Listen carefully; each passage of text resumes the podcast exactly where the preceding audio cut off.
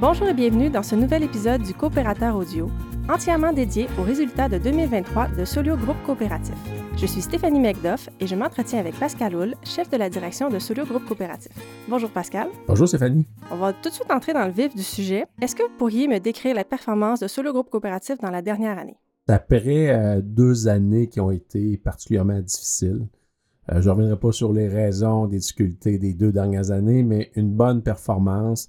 Puis je vous dirais, en général, dans l'ensemble de l'organisation, une bonne performance de redressement des opérations en premier, puis on va dire chez Olimel, principalement au niveau du secteur port, où est-ce qu'on a vu un grand redressement des, activités et des opérations.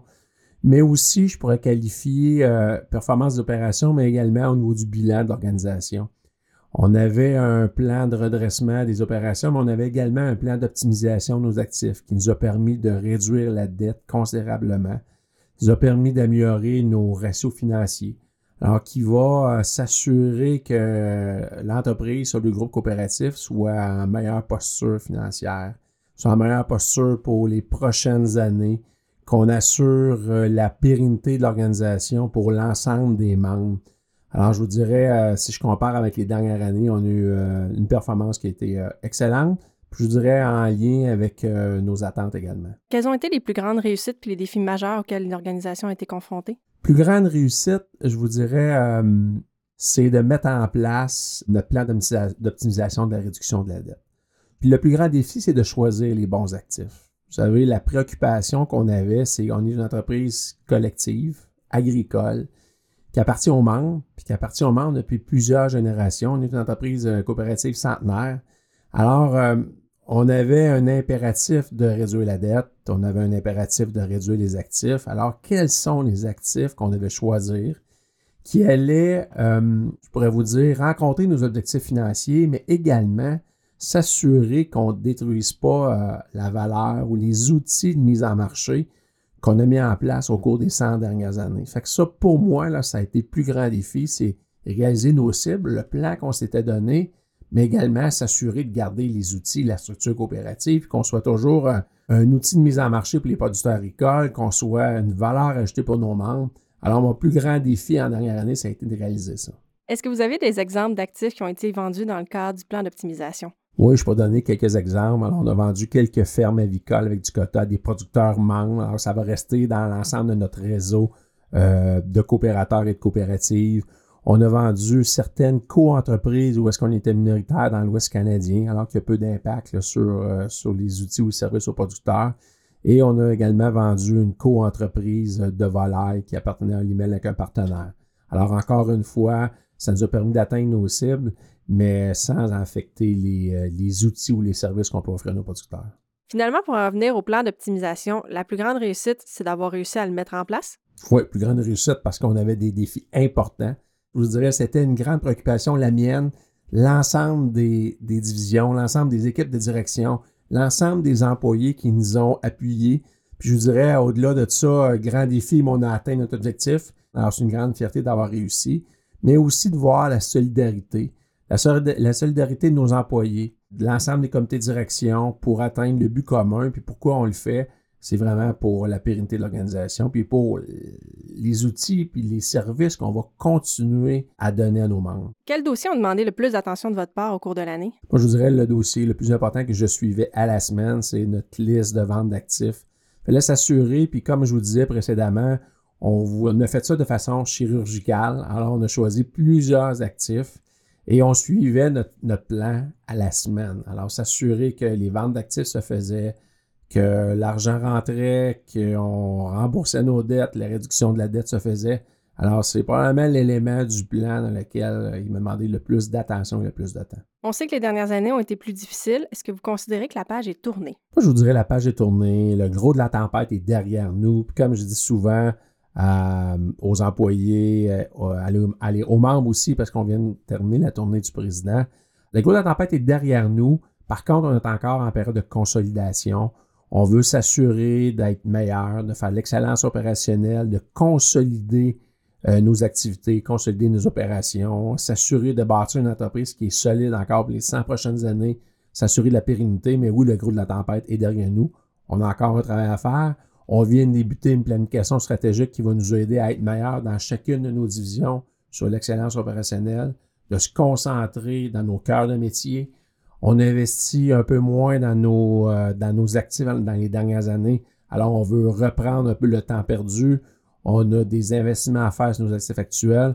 Alors, c'est sur ces éléments-là qu'on va, qu'on va garder le focus. On a des enjeux aussi de marché externe. On en parle souvent, l'inflation, la pénurie de main-d'œuvre, la grande baisse des mises en chantier. Alors, ça, ça, c'est des défis qui vont s'ajouter, mais la tempête est passée. Je vais vous relancer en fait justement sur la planification stratégique que vous venez de mentionner. On en entend souvent parler. Je sais que vous y travaillez euh, ardemment euh, ces derniers temps. C'est quoi les objectifs, les projets et les priorités à venir? Je vous dirais c'est quand même assez, assez clair, assez facile, cette planification stratégique-là. C'est on va travailler sur nos opérations, on va travailler sur l'excellence opérationnelle, on va travailler sur la consolidation de nos activités. On n'est pas là pour rêver à cette planification stratégique-là. Puis souvent, quand on parle de planification stratégique, c'est on prépare une nouvelle croissance, on a des projets d'envergure, on a des projets à l'international.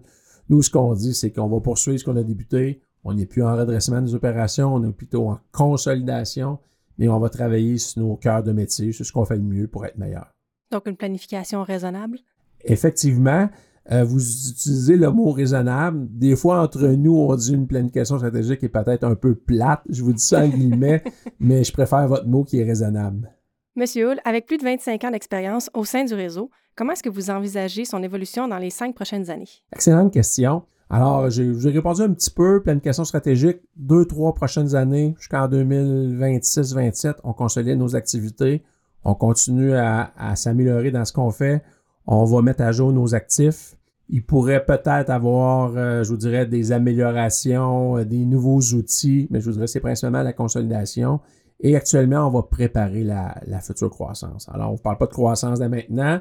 Possiblement d'ici trois ans, on va être prêt, l'organisation va être solide, l'organisation va avoir les moyens de ses ambitions. Alors aujourd'hui, on prépare la prochaine croissance. Alors, si vous me posez la question pour cinq ans, alors dans trois ans, on sera en mesure de rêver et on aura une meilleure visibilité puis les moyens qu'on a pour euh, faire croître l'organisation. OK, fait que mettons dans 25 ans. Dans 25 ans, moi, je pense que dans 25 ans, puis là, je rêve, on rêve ensemble ce matin. Euh, on ne sera pas juste présent au Canada, sûrement. On, probablement, on sera présent en Amérique du Nord. Est-ce qu'on sera présent dans d'autres pays également pour produire? Peut-être, je l'espère. Euh, on n'est plus présent en protéines végétales. Assurément que dans 25 ans, on sera plus juste en protéines animales, on sera en protéines végétales également. que je rêve encore d'une grande organisation qui va davantage servir ses membres, qui va être un outil de mise en marché pour encore plus de producteurs membres. Vous parlez des protéines végétales, j'imagine que c'est peu en lien avec l'environnement, fait que je vais glisser vers euh, cet angle-là. On sait que l'environnement, ça préoccupe grandement la population et également sur le groupe coopératif. C'est quoi les actions que Solo et ses divisions entreprennent en matière de développement durable et de protection de l'environnement? Je vous dirais, ça nous préoccupe tous. Hein? Ça vous préoccupe, ça me préoccupe, ça préoccupe euh, nos enfants, nos clients, le conseil d'administration, la population en général je vous dirais, euh, un, une des premières étapes pour s'améliorer, puis on l'a vu dans, le plan de redressement, c'est se mesurer. Alors, le premier élément, la première étape, c'est mesurer. Mesurer où est-ce qu'on se situe. Après ça, c'est avoir des ambitions. De quelle façon on veut s'améliorer, quels sont les délais, quelles sont la capacité financière également pour opérer ces améliorations-là, parce qu'on ne se le cachera pas, il y a des sommes à investir. Mais le premier élément, c'est prendre conscience, euh, communiquer nos ambitions, communiquer nos plans. Alors, c'est ce qu'on fait actuellement. Dans les, euh, je vous dirais, dans les gestes concrets qu'on pose, là, je vais vous parler de euh, Chiolimel. On a une grande préoccupation pour, euh, pour l'eau. Alors, on investit beaucoup pour la récupération de l'eau au niveau de nos usines de volailles. Alors, ça, c'est un élément important au niveau de l'eau. Au niveau du secteur de détail, principalement la récupération de produits, les piles, les plastiques et autres. La peinture, on a davantage de sites aujourd'hui qu'on en avait. Alors, ça, c'est une préoccupation qu'on a au niveau du secteur du détail et de BMR. Et pour ce qui est de l'agriculture, entre autres, on veut euh, supporter, accompagner les producteurs, dont les producteurs laitiers, avec euh, différents systèmes logiciels pour mesurer leur empreinte carbone. Alors ça, c'est des, outils d'accompagnement qu'on a. Un pour nous sur le groupe coopératif, mais on veut également accompagner nos membres. Alors quand on dit qu'on a des services à ajouter, on crée de la valeur pour nos producteurs, mais c'est la même chose au niveau de l'environnement. Alors on veut supporter nos producteurs à améliorer à réduire notre empreinte carbone. En faisant le bilan de la dernière année et en repassant aux années difficiles que nous venons de traverser, qu'est-ce qui vous rend le plus fier? Le plus fier, c'est de garder une organisation forte, assurer la pérennité. Puis on en parle souvent, là, puis je parle souvent des membres, là, puis c'est souvent la deuxième, troisième génération. Je regarde les sacrifices que ces générations-là ont, ont fait pour bâtir une grande organisation comme on est, avec des services dans toutes les régions du Québec, de plus en plus au Canada également, avec euh, toujours les, les, mêmes, les mêmes buts, les mêmes objectifs, c'est de supporter les producteurs agricoles. Euh, on a une vision à long terme. Alors, on ne répond pas à des critères euh, financiers au trimestre pour les analyses financières, mais plutôt sur vraiment le besoin des producteurs agricoles. Alors, ce que je souhaite, c'est qu'on soit en mesure de poursuivre la mission et de fournir le maximum d'outils et de valeurs pour nos producteurs en lien avec nos valeurs coopératives. Comme mot de la fin, M. Hull, qu'est-ce que vous aimeriez dire aux membres du réseau qui nous écoutent peut-être en ce moment? Moi, je, l'ai dit, mais je le redis, je veux remercier les membres. Je vous dirais, euh, c'est là qu'on reconnaît les valeurs du réseau, les valeurs coopératives dans les moments plus difficiles. On a vécu des moments plus difficiles. Les membres nous ont supportés euh, vraiment avec beaucoup de passion et compassion.